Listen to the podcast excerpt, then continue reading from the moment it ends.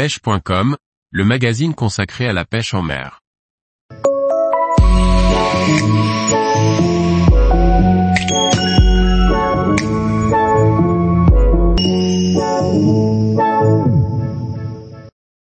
La perche, un poisson doté d'une grande capacité d'adaptation. Par Gauthier Martin. La perche est la plus petite espèce de la famille des carnassiers d'eau douce et aussi l'une des plus voraces. La perche commune ou Perca fluviatilis, est très répandue sur le territoire européen. Elle est dotée d'une incroyable capacité d'adaptation.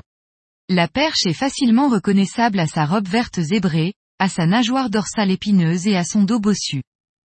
Ses nageoires pectorales sont de couleur vive, entre le rouge et l'orange.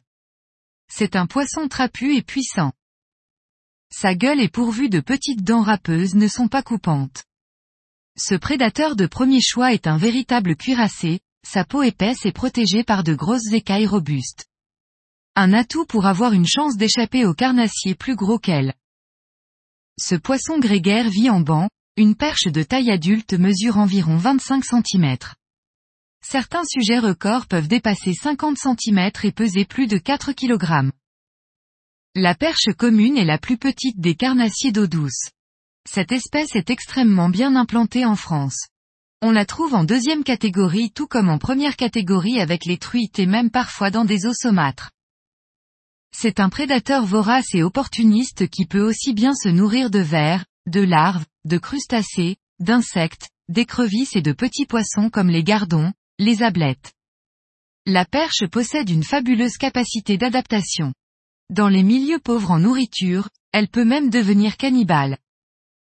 C'est l'espèce la plus ludique pour la pêche sportive.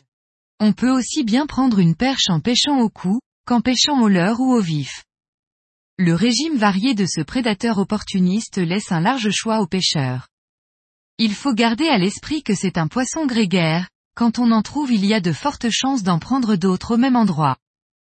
Au niveau national, il n'y a pas de maille et l'espèce ne bénéficie d'aucune période de fermeture.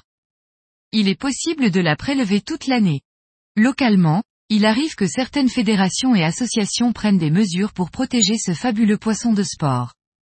Encore aujourd'hui, c'est un poisson que certains considèrent à tort comme nuisible.